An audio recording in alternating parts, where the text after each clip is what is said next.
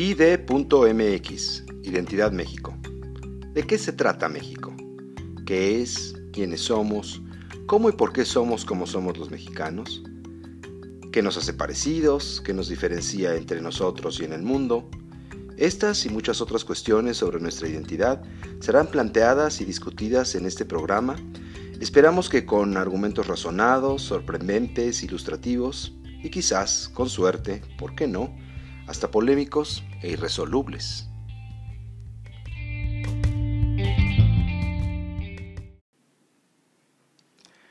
Hola, acá seguimos con el noveno episodio de ID.mx Identidad México. Gracias por seguirnos, oírnos e imaginarnos haciendo este sueño realidad. Por favor, continúen recomendándonos con el ojalatero bien pulido o con el pintor de brocha gorda. También los invito a visitar la página de Facebook IDMX Identidad México. Ahí con gusto los leeré y responderé. El episodio de hoy se titula Se pintan muros a domicilio. Estoy seguro que en sus clases de historia habrán estudiado lo que fue la Revolución Mexicana, por eso aquí no vamos a entrar en detalles.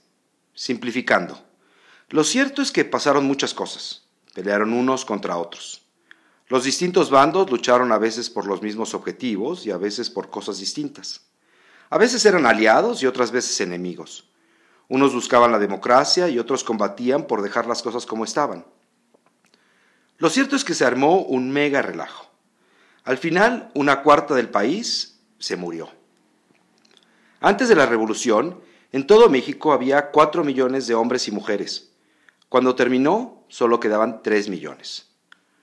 Algo así como si en un equipo de fútbol de 11 jugadores, de pronto, al regresar a la temporada, los equipos solo fueran de 8 jugadores completos y solo las piernas del jugador número 9. El hecho es que más allá de quién ganó o quién perdió en la revolución, una cosa muy importante que pasó durante todos esos años fue que mucha gente se movió por muchas partes del país, huyendo o peleando.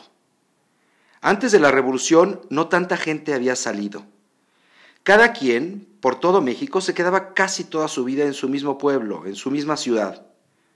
Los del norte no venían mucho al centro, los del Bajío no viajaban al sur, los de Oaxaca o Yucatán vivían muy tranquilos en sus patrias chicas.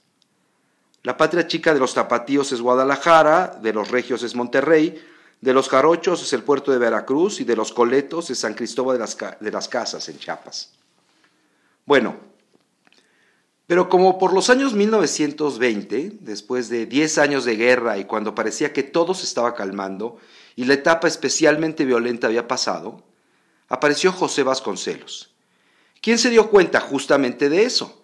De que habían muchas patrias chicas, muchos paisitos, muchas culturas en una sola patria grande. Vio que cada una era distinta de las otras cada quien, aunque compartían muchas cosas con todo México, tenían muchas características particulares. Entonces, Vasconcelos decidió que había que encontrar una manera en que todos se sintieran mexicanos, parte de una misma patria grande, y para eso se le ocurrió educar, educar y educar, a todos los más que se pudiera. Pero además tuvo otra idea, mandar pintar muros. Contrató a los más grandes pintores de su tiempo para que comenzaran a contar la historia de todo el país en los muros de las escuelas y de las oficinas públicas, para que todos los que las visitaran aprendieran algo y se sintieran orgullosos de nuestra historia. En esa historia se contaba la importancia del pasado prehispánico, de nuestro origen mestizo y la mezcla que hay en nuestra cultura, de los grandes que son nuestras tradiciones, de lo que somos y de lo que querían que fuéramos. Y así, grandes artistas como Diego Rivera, José Clemente Orozco y David Alfaro Siqueiros pintaron durante muchos años kilómetros y kilómetros de muro.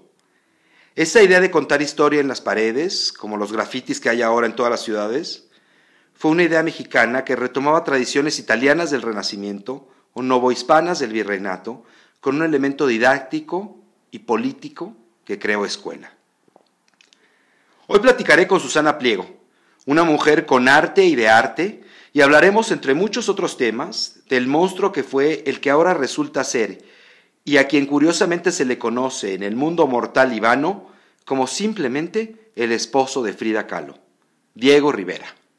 y vamos a descubrir que mucho más allá de su intensísimo matrimonio con la aún más intensísima Frida, el por qué fue y es el más grande pintor mexicano de todos los tiempos.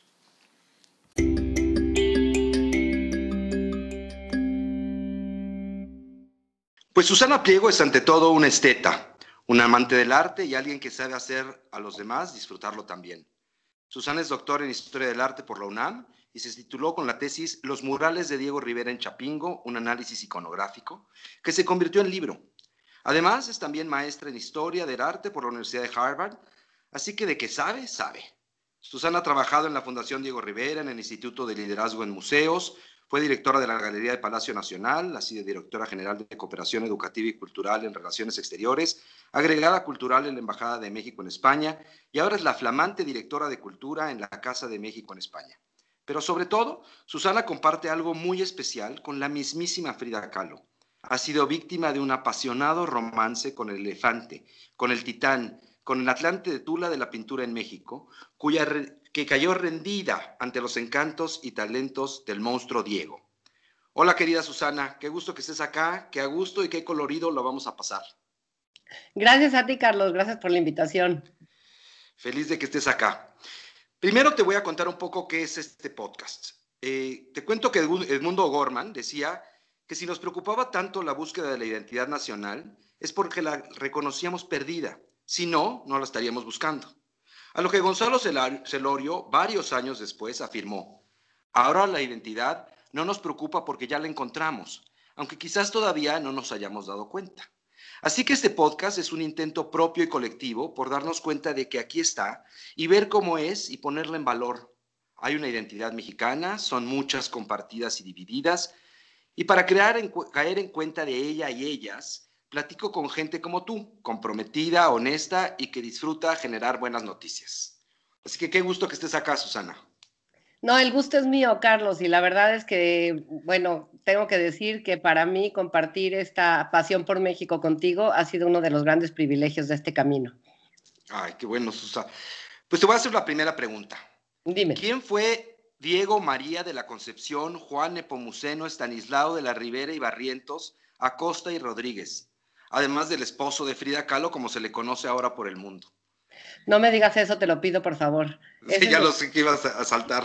Esa es de mis peores pesadillas, que se le conozca como el esposo de Frida, porque bueno, Diego Rivera, que es como su nombre corto, pues es un, es un pintor que sí realmente hizo mucho por la identidad de México, porque él, después de haber estudiado en Europa durante 14 años y visto lo que hacían los pintores en el mundo y sobre todo los muralistas italianos, un poco para, pues, para atrás, como traducir el Evangelio o las enseñanzas de Jesús al pueblo que no sabía leer y escribir.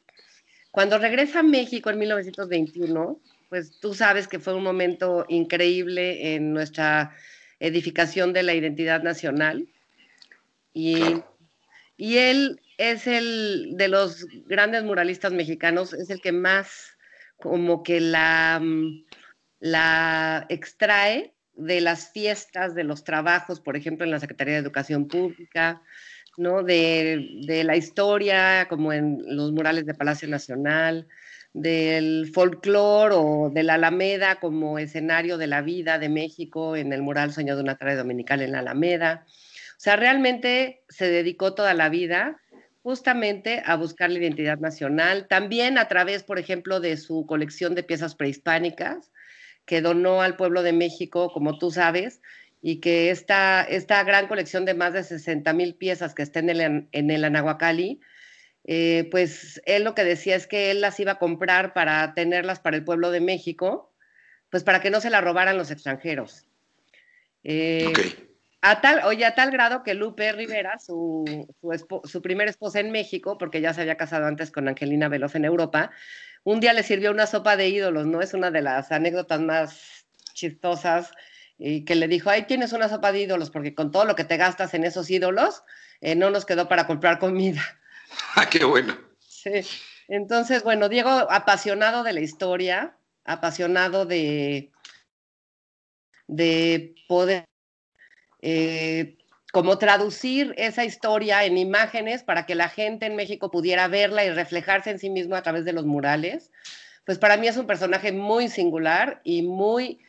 Em, es un privilegio haberlo estudiado y bueno, nunca vamos a acabar de estudiarlo porque es complejo, es totalmente em, enorme en sus investigaciones, en su manera de ver la vida, en su manera de extraer como los arquetipos y mostrarlos, en su manera de presentar un México en el mundo, ¿no? Que yo creo que eso es como lo más, o sea, su legado más importante. Claro, porque además lo interesante, ¿cuánto tiempo dices que pasó en Europa? 14 años. Claro, y si, y si uno ve los cuadros europeos, está en la vanguardia europea, es difícil identificar, digo, salvo en paisaje zapatista o en estos cuadros que son eh, obviamente de tema mexicano, pero los paisajes que tiene de España o su parte cubista, este, parisina, pues podría pasar como cualquier artista de la época que está viviendo en París, como había tantos viviendo en un París, en un París muy efervescente también artística y culturalmente, ¿no? Pero él como que nunca perdió ese arraigo con México y además llega en un México complejo. Bueno, nunca pierde el arraigo, pero sí es yo creo que hay, una cosa que sucede cuando, cuando vives fuera de México y tú lo sabes, que te empiezas a descubrir tu país desde fuera. Y yo creo que eso le pasó a Diego. O sea, yo creo que a la hora de ser un artista cubista, bueno, a la par que, que Picasso, que Braque, y formar parte de, esto, tanto que el galerista que representaba a Picasso lo representaba a él, o, este, o que escribían sobre él como un pintor de los cubistas. Em, pero al mismo tiempo siempre tuvo esta relación con, con, con, los mexicanos que estaban fuera y, por ejemplo, pues Alberto J. Pani, que fue importantísimo en la carrera de Diego, es el que le paga el, viaje para que vaya a Italia. Le dice, no te puedes regresar a México sin ir a Italia y conocer los murales del Renacimiento. Eh, y ahí, bueno, también hay otra, otra, otro punto de encuentro con Siqueiros, en donde firman el, manifiesto por un arte revolucionario independiente, porque los dos eran comunistas y los, los dos creían que el arte es una forma de cambio social, ¿no? Una herramienta para el cambio social. Entonces, aunque no perdió, realmente fue cuando llega a México, cuando encuentra su propia voz y la voz de México, la imagen de México, porque cuando empieza a pintar su primer mural, la creación en San Ildefonso, pues no es un mural mexicano, o sea, como lo pues, ¿no? Es un mural muy europeo, como con estas figuras femeninas de virtudes teologales y cardinales y, y las musas y la poesía, etcétera. Y Vasconcelos es el que le dice, a ver, tú tienes que irte a viajar y a conocer el istmo de Tehuantepec y a conocer México para que te empapes y realmente sepas de qué país estamos hablando, ¿no? Y, yo creo que ese, viaje también lo marca muchísimo y regresa y ya eh, lo, como que lo tiene claro, regresa y lo tiene claro. Y en 1923, a dos años de haber regresado a México, es cuando pinta los murales de la Secretaría de Educación Pública, que ahí es cuando empieza realmente em, el muralismo de Diego Rivera, porque San Ildefonso fue un, ejercicio colectivo de, en cuanto a materiales, temas, sí había temas históricos y diferentes eh, pintores, pero es en la CEP donde él quita todos y dice, no, a ver, espérenme, esto me los echo yo. Y, ahí cuando, cuando representa los trabajos y las fiestas de México y se pone realmente a investigar, ah, porque es, Diego es un investigador incansable. O sea, nunca deja de investigar, nunca deja de documentarse. Tú y yo lo vimos en el archivo de la Casa Azul y en el archivo de, la Fundación eh, Diego Rivera, que lo tenía, que lo tiene Lupe, su hija, o lo tenía porque ahora ya es de la Fundación Carso, pues también había como toda esta documentación, tanto visual, como de documentos, de periódicos, de revistas, o sea, era un hombre de su tiempo. Yo creo que es un hombre renacentista, como eran los hombres del Renacimiento, o sea, que eran eh, curiosos, sabios, que obviamente veían al ser humano como centro del universo humanista, eh, muy apoyador, siempre ayudaba a la gente que le venía a pedir ayuda, o sea, vimos en el archivo millones de recibos de gente que le, que le venía a pedir ayuda, de ayudantes, del hijo de no sé quién, o sea, a todo el mundo ayudaba. Entonces era un cuate muy comprometido y muy comprometido con México. Claro, y tienes razón cuando dices, eh, sí, tú has vivido fuera, yo he vivido fuera, y cuando eh, estás allá, sí creo que algo que, que además permea todo el sentido de este podcast es la idea de pertenencia. Más allá de la identidad, que es importantísima, pero la, idea de pertenencia que está detrás de ella. Yo creo que seguramente Diego, viviendo en París, como tú o como yo, la gente que vive fuera, de pronto puedes estar perfectamente adaptada a la sociedad, puedes estar pintando cubistas si tú quieres, como decías en el caso de Diego, pero en algún momento hay algo que de Francia, por más que ya estés acostumbrado a la comida, por más que estés acostumbrado al sentido del humor, a las, a las, a las tradiciones locales, siempre hay algo que te cuestionas, bueno, pero yo soy, pero no soy. Y es ese no ser, esa otra edad que tienes en un país distinto, la que te hace reflexionar sobre lo que sí eres, ¿no? Sobre aquello de donde, a donde sí perteneces. Y entonces te, lo, te hace verlo de manera distinta. Yo me fui a estudiar historia de, México a Cambridge, en Inglaterra, y todo el mundo decía, pero qué locura. Y mi justificación era, y así efectivamente sucedió, quiero ver a México, o sea, México es mi tema y es mi pasión, pero quiero verlo con otros ojos y hacerme otras preguntas que los lugares comunes y todas las eh, cosas que te rodean aquí no te permiten muchas veces ver. Tienes que quizás como hacer una biopsia, es decir, sacar un trozo del cuerpo para analizarlo en otro medio y eso te da otras respuestas. Y creo que seguramente fue lo que le pasó a Diego. Bueno, y a mí y a ti y a todos los que vemos a México, yo creo que en lugar de biopsia, y aquí volvemos a un mural de Diego, fíjate, es la unión del macrocosmos y del microcosmos.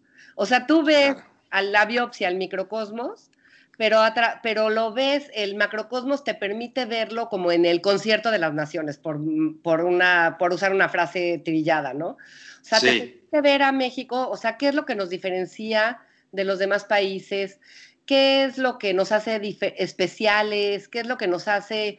Em, ¿Cuáles son estas características únicas que nos hacen ser diferentes, especiales y que son las que vale la pena promover, ¿no? O sea, yo siempre digo que, que, la parte de la gestión cultural en el exterior es un poco em, como contrarrestar las malas noticias de, México, ¿no? Es, al revés, es decir, ok, sucede esto, pero somos esto.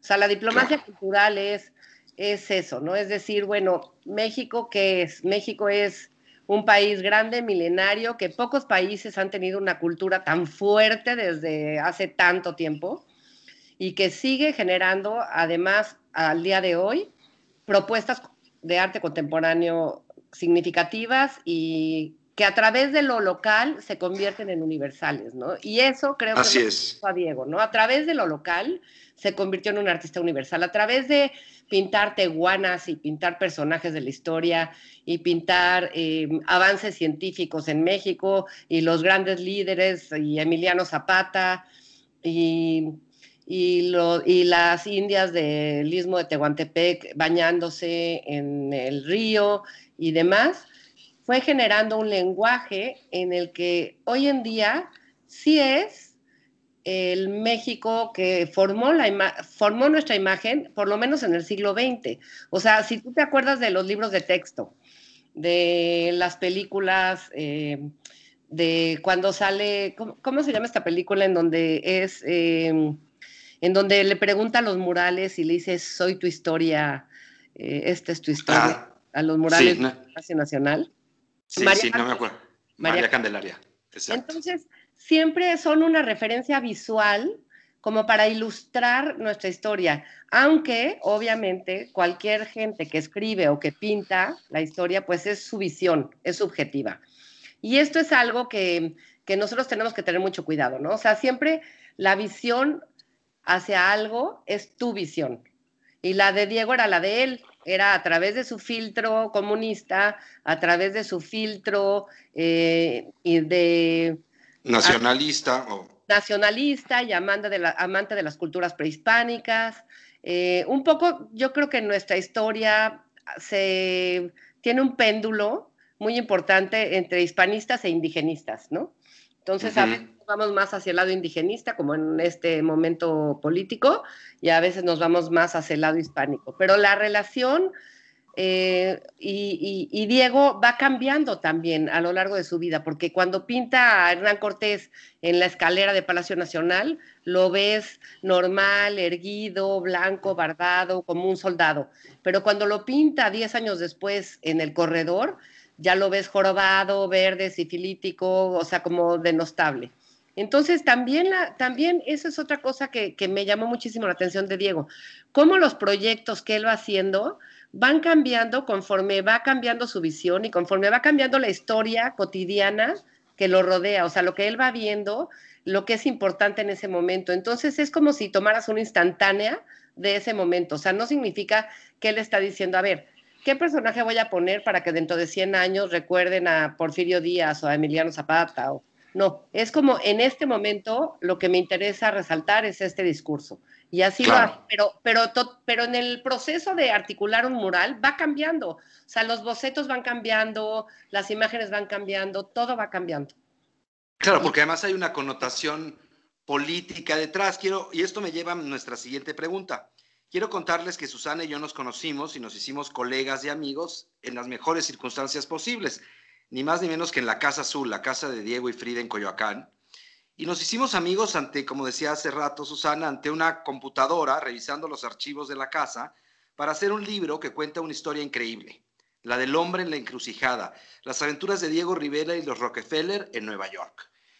Exacto. De ahí salió un libro padrísimo, Susa, este, y ahí nos conocimos, encontramos cosas increíbles, como decías tú, los recibos, pero también notas, ¿te acuerdas que eso me impactó? Una nota en un, en un sobre del recibo de la luz o del teléfono del banco o algo, y había una nota donde le pone Frida a Diego, oye, Panzón, ahora que vas al mercado no te olvides de traer este, tomates o no sé, jitomates y tortillas, te quiere tu friducha, que hablaban de esa cotidianidad y de esa, pues sí, ese trato que va más allá de estas figuras emblemáticas y, e ídolos y héroes de bronce.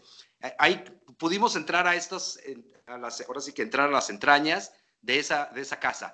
Y, y ahí, pues, para, lo hicimos para armar este libro, sobre esta historia que te conoces también. ¿Qué, ¿Cómo llega eh, Diego a Nueva York? ¿Por qué lo contratan los Rockefeller? Ni más ni menos que los Rockefeller en un momento que está sobreponiéndose la, la, la gran crisis del 29 este, y están haciendo el emblema del capitalismo que es el Rockefeller Center de, esos, de ese tiempo. Cuéntanos un poco esa historia, Susa. Bueno, Diego em, se va de México con muchos otros artistas cuando, pues cuando sale Obregón del poder en 1924 y, y entra a calles, se acaban los muros para los pintores en México es un, es un proyecto que se queda como muchos proyectos como del sexenio pasado y que no le dan valor. y, entonces salen eh, a donde pueden, ¿no? Eh, Siqueiros a Sudamérica, Orozco a Estados Unidos y Diego a Estados Unidos. Entonces primero pinta en San Francisco y cuando está en Detroit pintando para Ford, otro de los multimillonarios de la época, este precioso, precioso eh, patio que ahorita está en el Detroit Institute of Arts, en donde, en donde habla de las razas, habla de la fuerza de la tierra, habla de, del trabajo del hombre, habla de, las maquinarias y de la tecnología, o sea, es una maravilla. Entonces, eh, eh, hay una comunicación entre Ford y Rockefeller y Rockefeller le dice, tienes que tener un mural de Diego Rivera en tu, en tu, en tu complejo. Pero además, Diego, que es algo que no mucha gente sabe, es el segundo artista que tiene una exposición individual en el Museo de Arte Moderno de Nueva York. Y esto es otra historia que me fascina, que es que él conoce a Alfred Barr, que lo manda Avi Aldrich Rockefeller a Rusia en 1927, para que, eh, bueno, a, a Rusia y a Europa, para que compre obras para su nuevo museo, el Museo de Arte Moderno de Nueva York. Y ahí se conocen Alfred Barr y Diego Rivera. Y Alfred Barr es cuando, cuando cambia su, su, esquema de los submarinos, este esquema del arte moderno, y pone el arte mexicano como punta de lanza, lo pone hasta adelante. porque dice, porque Diego lo convence, porque Diego le dice que el arte tiene que ser social, para el pueblo, en edificios de acceso público, eh, etcétera, y lo enloquece. Entonces, Alfred Barr, cuando regresa a Nueva York, le dice a Abby Aldrich Rockefeller que tiene que, conocer a este artista y hacen la primera exposición de, un artista individual en el MoMA es de Matisse y la segunda es de Diego Rivera. Y ahí... Wow, claro, está, está a la altura de los grandes, digamos. A la altura de los grandes universales y estamos hablando de los 20, o sea, todavía era un chavo... Eh, bueno, allá había pintado Chapingo, ya había pintado la Secretaría de Educación Pública, estaba a medio pintar la escalera de Palacio Nacional, que esa es otra cosa que me encantó cuando estuvimos en el archivo. Las cartas que todo el mundo le escribía de, por favor, Diego, regresa a acabar este mural. Por favor, acabar este mural que está lleno de andamios y el Palacio Nacional. Y el otro cuate se, aventa, se avienta unos buenos años en, Estados Unidos, ¿no? Em, y para él, porque muchas veces los del Partido Comunista decían, eres un traidor, ¿no? Te fuiste a trabajar con los capitalistas. Y lo expulsan del Partido Comunista. Pero él lo que decía era que no. O sea, que él tenía que conocer esa otra forma de trabajo. Y además, como lo vimos también en el archivo de Diego, pues que tenía que, que iba a ir a hacer propaganda en el corazón del capitalismo. Claro, atacar el mal desde dentro, por decirle de alguna manera, claro. Exacto, así, o sea, de qué, qué mejor, qué mejor eh, promoción para el comunismo que hacerlo en el lobby del edificio más alto del centro Rockefeller en Nueva York, pagado por el más rico del momento, y ahí ponerle el comunismo en charola. Eh, es una estrategia que también creo que fue cambiando con el tiempo o sea, de lo que vimos eh, tú y yo en los bocetos del mural de Rockefeller, pues no, no estaba Lenin en, los bocetos del principio, estaban una unión del obrero, el trabajador y el, el, el obrero, el campesino y el soldado, que es como la unión del proletariado comunista, pero no estaba Lenin como personaje. Digo, perdón, sí, no estaba Lenin. Entonces, Claro, sale, o sea, y vimos la nota del periódico en donde sale esta nota que dice que, que, que, Diego Rivera está haciendo propaganda comunista y Rockefeller está pagando por ella. Y ahí, es donde, donde Diego manda a comprar las fotos de Lenin, que también están en nuestro maravilloso libro, eh, ahí que tienen un sello atrás de que están compradas en la calle 43 en Nueva York. Así es. ah, quieren comunismo, ahí les va. Y sustituye esta, este, esta, esta figura de los tres trabajadores y pone a Lenin en el lado comunista, que es un, es un lado socialista, pero es un lado como de armonía social, es un lado en donde la ciencia se usa no para destruir como en el caso de la guerra, del capitalismo, sino se usa para construir, se usa para salvar vidas, eh, las mujeres deportistas rusas salen ahí. Eh, es, una, es una maravilla ese mural. Eh. Claro, al final de cuentas, está, es, es, un tiempo, o sea, es la, el periodo de entreguerras. Nosotros ya sobrepasamos la Revolución Mexicana, los americanos están recuperando de la gran crisis del 29 y sí tiene, o sea, se pretende e ideológicamente se construye esta utopía que en ese momento fue el socialismo y eventualmente el comunismo, como una manera de sí puede haber un mundo mejor, si hay un optimismo por el cual tenemos que guiarnos y que tiene que ser nuestro impulso para seguir haciendo futuro, ¿no? Bueno, acuérdate que justo es cuando Hitler está subiendo al poder. Claro. Porque Diego en una de las notas que, también te digo que, bueno, en el proceso de investigar, pues es como una telaraña que nunca acabas, ¿no? Pero empiezas a irte como por todos lados y tienes que mantener el centro porque si no, no acabas nunca. Pero acuérdate de la nota que el 9 de marzo de 1933, que es el día que le suspenden a Diego el mural, es el día que Hitler quema los libros en Berlín.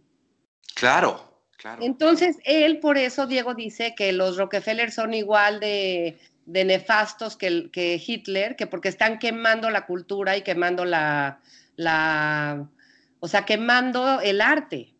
O sea, tirándolo a la basura. O sea, que no creen en la cultura y bueno, entonces ahí se arma la de Dios, ¿no?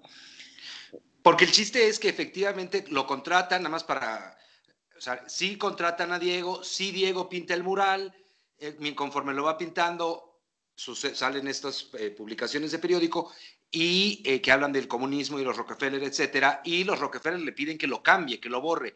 Y el chiste es que Diego se niega, ¿no? Sí. Y se lo destruyen. Sí, pero bueno, pasa muchísimo tiempo. O sea, el 9 de marzo de 33, que es cuando cuando le dicen a Diego, bueno, esa semana que hubo un ir y venir de cartas que todas están en el archivo de Diego y es fantástico verlas, em, y en el libro, entonces ahí em, le dicen que sustituya la figura de Lenin por la de un obrero desconocido. Y él dice que no, que para equilibrar pongan la figura de Abraham Lincoln del lado del capitalismo. Y entonces dice, si no borras a Lenin, eh, pues no, vamos a tener que cancelarte el contrato. Y Diego, que ahí, eh, aparte Diego no hablaba inglés, o sea, por, una cuestión, eh, yo creo que más ideológica que otra cosa, porque hablaba ruso y hablaba francés. Entonces dicen que Ben Shan y Lucien Bloch, sus ayudantes, le ayudaron a redactar la carta, que, y que dice, no voy a quitar a Lenin y prefiero ver destruida mi, mi obra que mutilada. Wow. Entonces, un poco el que da la idea de destruyanla y que se arme un escándalo es él. Claro, porque además también de alguna manera se hacía más mártir y daba más, más de qué hablar, ¿no?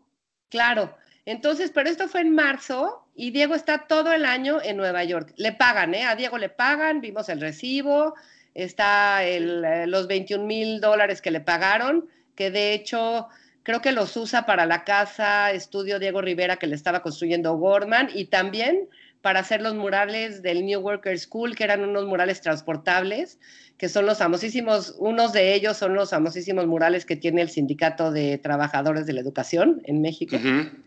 Entonces, eh, se dedica a, a seguir reproduciendo los, los, murales, que tenemos estas fotos maravillosas que tomó Lucien Bloch de cómo estaba el mural antes de que lo taparan, porque lo tapan todo el año, lo tapan para la inauguración del edificio, no lo destruyen, y en febrero del año, de 34, cuando Diego y Frida ya se habían regresado a México, es cuando lo destruyen.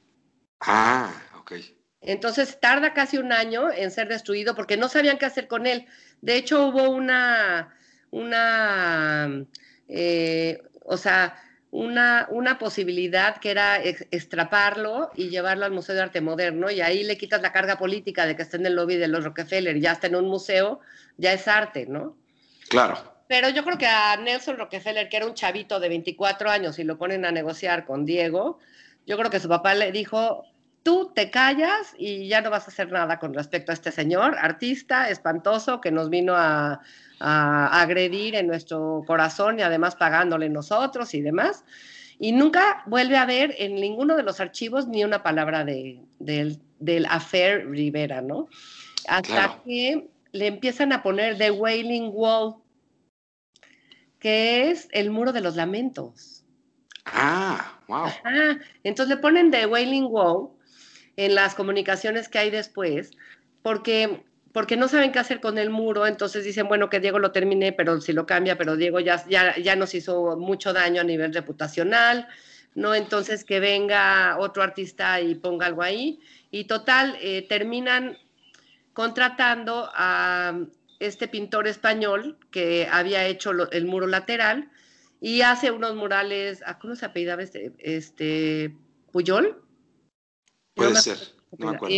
bueno, y el este pintor catalán, español, hace justo lo que Diego no quería, que, que era... Em, que es un, mural monocromático, porque te acuerdas que había, hubo varias batallas que Diego fue ganando una a una. Sí. O sea, primero Diego, o sea, le pidieron que pintara en lienzo y Diego dijo que no. O sea, que, que él iba, iba a pintar ahí en fresco, que porque tenía que ser parte integral del edificio porque ellos querían obviamente, o sea, ahí te das cuenta que los Rockefeller querían una obra de arte que se pudiera cambiar de lugar, porque le dicen en el contrato que la firma no esté muy a la orilla, por si hay que doblar el lienzo, este, ¿no? Que sea en tela, etcétera. Entonces Diego dice, no, va a ser en, ah, fresco, y logra convencerlos a través de Frances Payne. ¿Te acuerdas de esta mujer que es la que le consigue como la comisión? Es como la gestora. sí, sí, sí. Después de ahí dice, no, no quiero que sea en monocromático, quiero que tenga color. Y, no porque todo el lobby va a ser este, monocromático. No, yo quiero que te... Y total, bueno. Claro, pero pedirle a Diego Rivera que fuera monocromático, digo, es pedirle a un mercado mexicano que se haga blanco y negro, pues eso no va a suceder. No, exacto, no iba a suceder. Pero total, fue, Diego fue ganando y ganando y ganando, y ya cuando les colmó el plato fue cuando puso a Lenin, no, no lo quitó y se lo destruyeron, ¿no? Y de ese libro que, que editó Trilce y que escribió Javier Arandaluna, Hilda Trujillo, tú, yo, ¿quién más, quién más escribió en ese libro? Es un libro colectivo que, ah, Pablo Ortiz Monasterio. Pablo Ortiz Monasterio, claro. Increíble le quedó, porque aparte el formato que eligió fue el formato del New York Times para que sea, a mí me interesaba muchísimo que las fuentes, o sea, viendo el estado del archivo de Diego después de no sé cuántos años de estar ahí los periódicos, pues dices, estos van a acabar desapareciendo, ¿no? O sea, o sea, el tiempo va a ser de las suyas y van a acabar desapareciendo. Entonces era como algo muy importante que las fuentes primarias estuvieran dentro de la publicación. Claro. Para que la gente a lo largo del tiempo pudiera revisar ese libro como un libro de consulta y hacer su propia interpretación. Porque la historia es así. O sea, también nosotros hicimos nuestra propia interpretación a lo que fue saliendo en ese momento. Ahorita, pues ya sabemos muchas más cosas. Ha habido como otros investigadores que han ido construyendo a partir de esa investigación y de otras. O sea, la historia es así, ¿no? Como que alguien pone un escalón y el otro pone otro escalón y el otro pone otro escalón. Entonces, bueno, para mí, o sea, era como muy importante que las fuentes primarias quedaran reproducidas en ese libro. No, y quedó padrísimo, quedó padrísimo. Hay iniciativa de Hilda Trujillo, la gran promotora, que sin duda este, fue el motor para este libro y claro. nos quedó y de a todos. y de Bank of America. Y de Bank of America, claro. que pagó la restauración de los bocetos que estaban en el Anahuacal. Que ahí están, claro. claro. Que ahí están, sí. Oye, Susa, bueno, y ya entramos, Diego de alguna manera estaba siendo un promotor de sí mismo, pero también de todo un discurso artístico, histórico, eh, que era ¿qué es México? O sea, a partir de ese tiempo empiezan a surgir en los 40, si no me equivoco, la gran exposición de 20, 20 siglos, que no es la de 30 siglos que fue después, sino de 20 siglos o México 2000 años, una cosa así. Sí, de 20 habla de arte mexicano fue igual en el, en el, museo, en el Metropolitan Museum of Art en 1920. Claro, era ese tiempo, claro, antes, sí.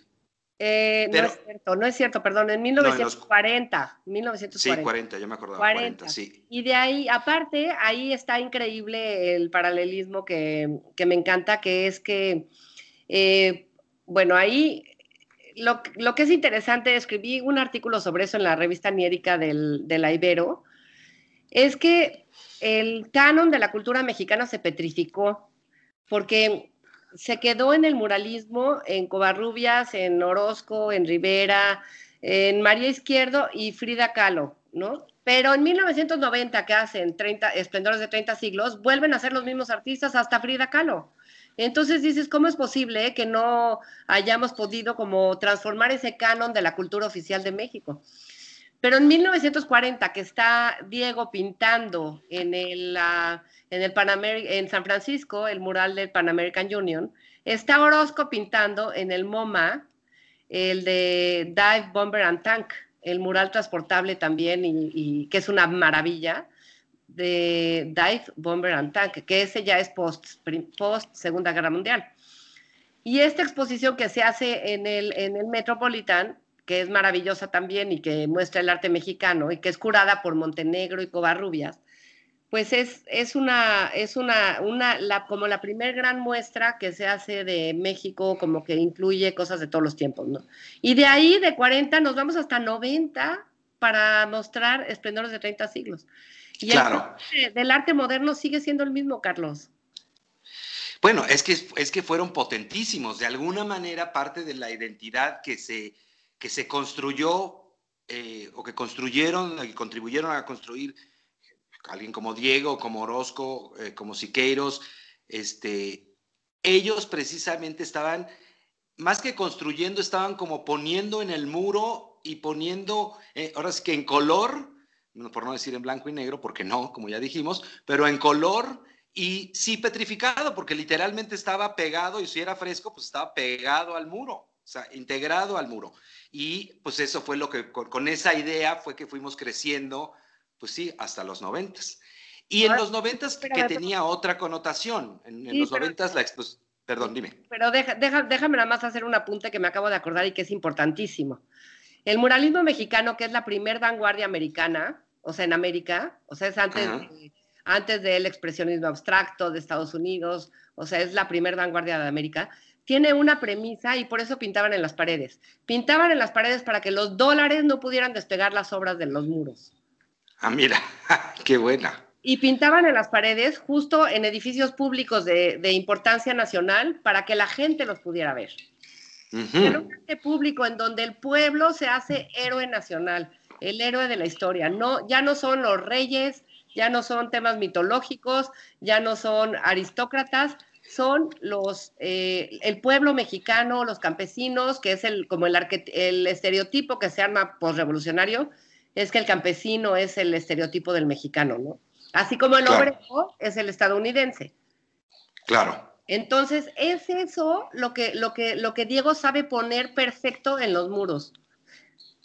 esa identidad, esa identidad estereotip, o sea, estereotipada que ahorita ya un poco ya estaba, ya, o sea, dices, ya por favor, o sea, ni somos campesinos, ni somos Zapata, ni somos, bueno, ni somos Frida, ¿no? O sea, claro, pero en, ese momento era importante. En ese momento era importante, muy importante, establecer nuestra identidad como nación. Y fíjate que aquí en España me he dado cuenta de una cosa que, siempre comento con, Jesús, mi novio, que es, aquí no tienen lo que hizo Vasconcelos, que es los libros, la misma historia oficial, la misma bandera, el mismo himno, la misma lengua oficial, o sea, toda esa unidad que se le dio posrevolucionariamente a México es lo que se construye como identidad del siglo XX. O sea, esa, esos mismos, eh, que los niños aprendan la misma historia, los mismos héroes, el, que hagan honores a la bandera los, lunes, el himno nacional, todos esos símbolos de como eh, patriotas de México, no los tienen aquí. Aquí por eso España está muy dividida, porque aquí se fueron por la pluralidad. Y allá por la homogeneización, o sea, por encontrar un, una common ground, una, una o como una tabla rasa de donde edificar las diferentes identidades, pero a partir de algo común. Claro, lo que pasa es que, eh, como decía yo en, el, en, la primera parte del podcast, eh, la, si algo fue la Revolución Mexicana fue un sacudidón. Es decir, se, nos dimos cuenta de que este país era mucho más complejo, mucho más distinto de lo que creíamos y eh, las, tropas de un lado eh, vinieron al centro, las, las del sur este, se movieron, las del norte bajaron, etcétera. Lo que demostró diferente, totalmente distinta.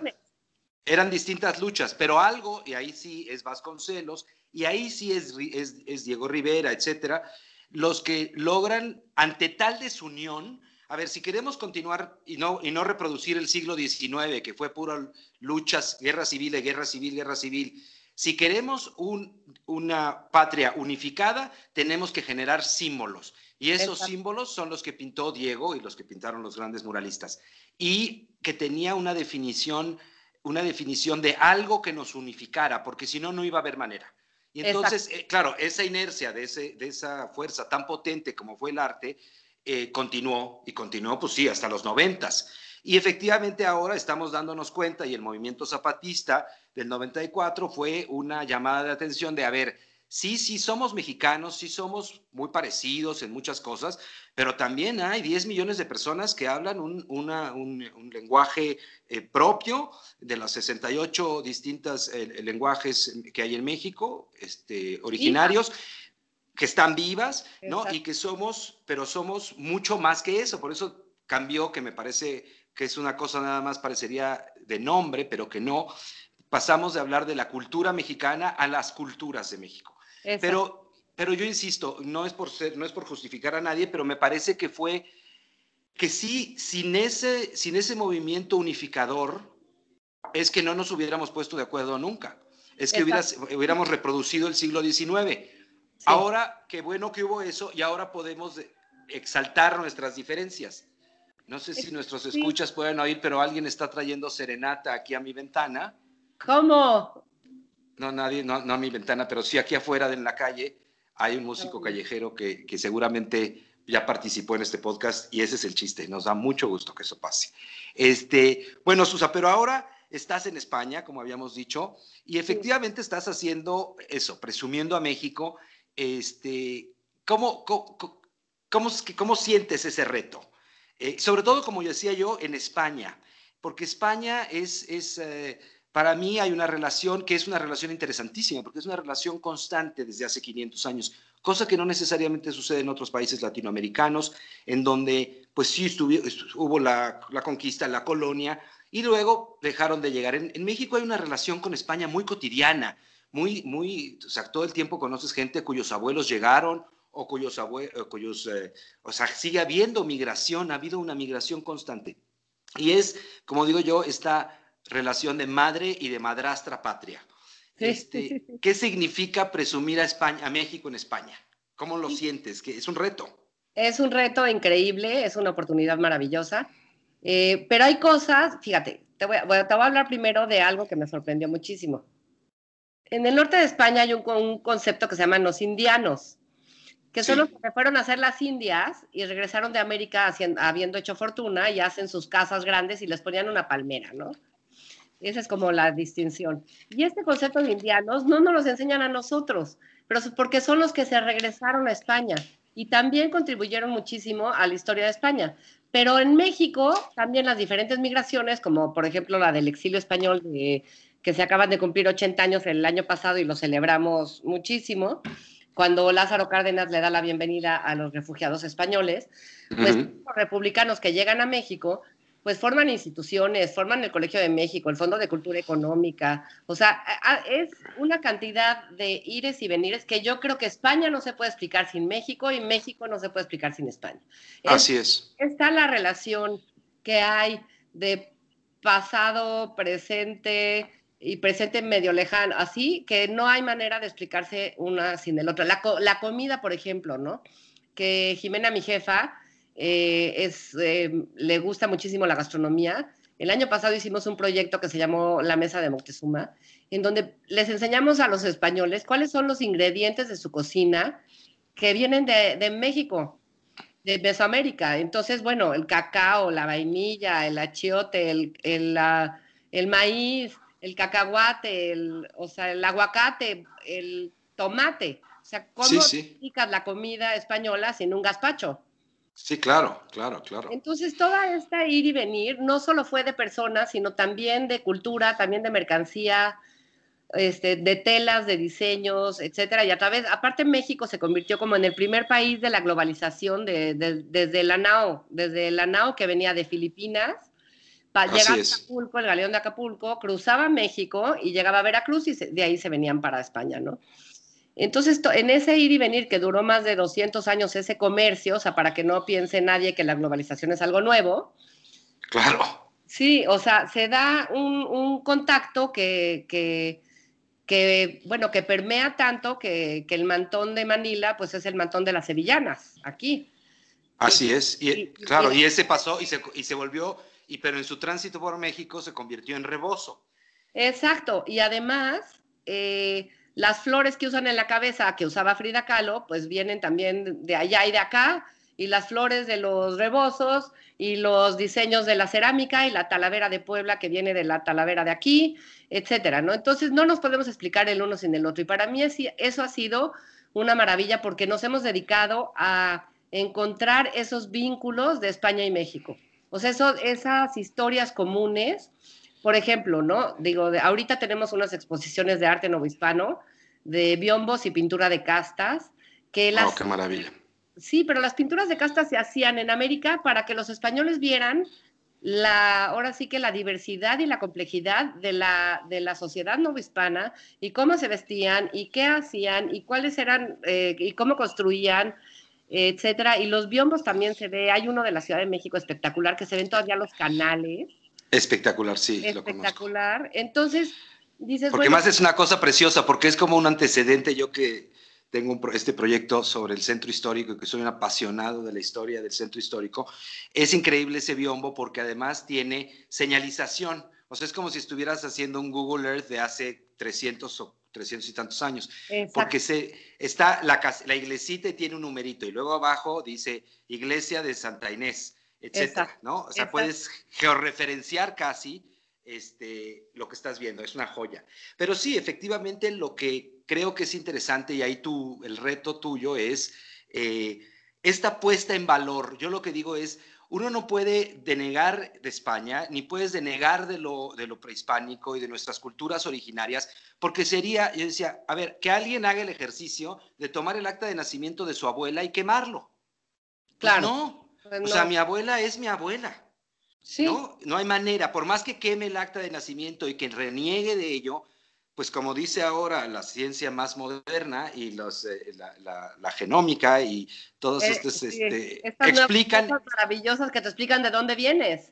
Exacto, y de dónde venimos, pues sí, sí venimos de eso. Ahora que estamos, acabamos de pasar Día de Muertos, justo discutía esto con alguien el otro día, decía, es imposible pensar en una ofrenda de muertos contemporánea, como la vemos y la pensamos, si no está el pan de muerto. Y el pan de muerto sería impensable el, pan de muerto sería impensable sin el trigo, la levadura y el azúcar. No, y además, aquí para Día de Todos los Santos también hacen unos dulces que son huesitos. Claro. También. Entonces, el pan de muerto y las calaveritas de azúcar también es influencia de los españoles, porque cuando llegan a, la Gran Tenochtitlan y ven los pantlis llenos de cráneos de verdad, dicen, no, no, no, mejor este, hacemos eh, cráneos de mentiras. o sea, y entonces... Y de azúcar de azúcar. Y entonces eh, el azúcar, por ejemplo, tampoco existía allá. Claro. El, cultivo de la caña de azúcar viene, viene de Europa y por e, la, lo cultivan en, en, Cuba y la cultivan en, las islas y en, el trópico, en Veracruz, etcétera, ¿no? Pero todo esto de las calaveritas de azúcar que ahora que vienen de los alfeñiques españoles y, y, del y mexicano y el pan de muerto que es también la Eucaristía cristiana. O sea, también es claro. como comes el cuerpo de Cristo, pues te comes el cuerpo de tus ancestros y te comes, o sea, entonces eh, hay toda una, o sea, parte de lo que hacemos cuando ponemos nuestro altar de muertos, que es así como el evento del año, es justo resaltar estos vínculos y esto que no sería posible sin el encuentro de españoles y mexicanos, porque las celebraciones, para empezar la fecha, o sea, la fecha de Día de Muertos se hizo para juntarla con todos los santos, porque es lo más parecido a la religión católica. Y ahorita, bueno, ya todos los altares de muertos en México tienen una figura o la Virgen o la cruz de sal o algo que, que remite al cristianismo. Así es, así es, querida Susa pues tienes una chamba fantástica, la verdad es que es muy envidiable, muy envidiable. Es una gran eh, Y bueno, una gran oportunidad, y qué bueno, y sé que lo estás haciendo muy bien. Pero me gustaría preguntarte ya nada más para terminar, porque ese es parte de, siempre el, fin de nuestros capítulos. ¿Crees que hay una identidad mexicana? ¿Crees que hay muchas? ¿Qué te inspira México? Yo creo que hay muchas, muchas identidades mexicanas. Yo creo que hay cosas que, con las que todos nos identificamos, como esta fiesta de Día de Muertos, eh, pero también hay cosas muy particulares de cada, de cada ciudad, cada localidad, cada comunidad, y, cada una tiene su valor intrínseco que forma parte como de un, de un mosaico. O sea, México es un mosaico pluricultural, plurilingüístico, y, yo creo que en la diversidad nos, es como nos hacemos grandes. O sea, esta, ahorita yo creo que ya no estamos en el momento de homogeneizar ninguna identidad mexicana, sino al revés, de mostrar pequeñas partes de la identidad que somos. O sea, no es lo mismo mostrar a los huicholes que mostrar a los eh, tarahumaras, que a los otziles, o que la cultura urbana de la Ciudad de México o de la Ciudad de Guadalajara que está en boom, claro, o una carne asada, o, la dinámica de una carne asada en Monterrey. O los, o los tacos al pastor que no, que los inventaron en el siglo XX, ¿no? O sea, hay como, como que ahorita yo creo que ya hay cosas que nos identifican, em, que, que ya no tenemos que trabajar por ellas, sino realmente yo lo que, lo que a mí me gusta es como resaltar las particularidades de determinada zona o de determinado periodo histórico y, estos vínculos también entre, bueno, porque estoy aquí entre México y España siempre, ¿no? O sea, Vicente Rojo, que nació en España, y este Diego Rivera, que estuvo muchísimos años en España, eh, el altar de muertos que tiene todos estos simbolismos, el árbol de Navidad, que finalmente pues es eh, la Navidad, pues es un festejo cristiano, pero la Nochebuena viene de México, o las piñatas de estrellas de siete, de siete puntas, las inventaron, de siete picos, las inventaron los... Eh, los, los misioneros. Los misioneros para evangelizar y, tumbar, o sea, y romper los siete pecados capitales. Entonces, no estamos separados, ni nuestra historia está separada, ni nuestra cultura está separada. Y yo creo que México somos muchos Méxicos, sin duda. Así es, así es. Pues querida Susana, ha sido, como sabía y como me la había imaginado, un gusto, un gusto platicar contigo como siempre, este, oír, oírte como siempre con esa sonrisa, porque te estoy, no te estoy viendo, pero te estoy oyendo la sonrisa y te estoy oyendo el entusiasmo que siempre te, ha movido, que es tu motor, y me encanta que estés allá, aunque te extrañamos acá, pero me encanta que estés allá y que estés siendo una dignísima representante de las culturas de México. Gracias, Susana, por estar, con, Gracias a ti, aquí. Te mando un abrazo fuerte y seguimos en contacto. Órale, un abrazo fuerte. Un abrazo, bye. Bye.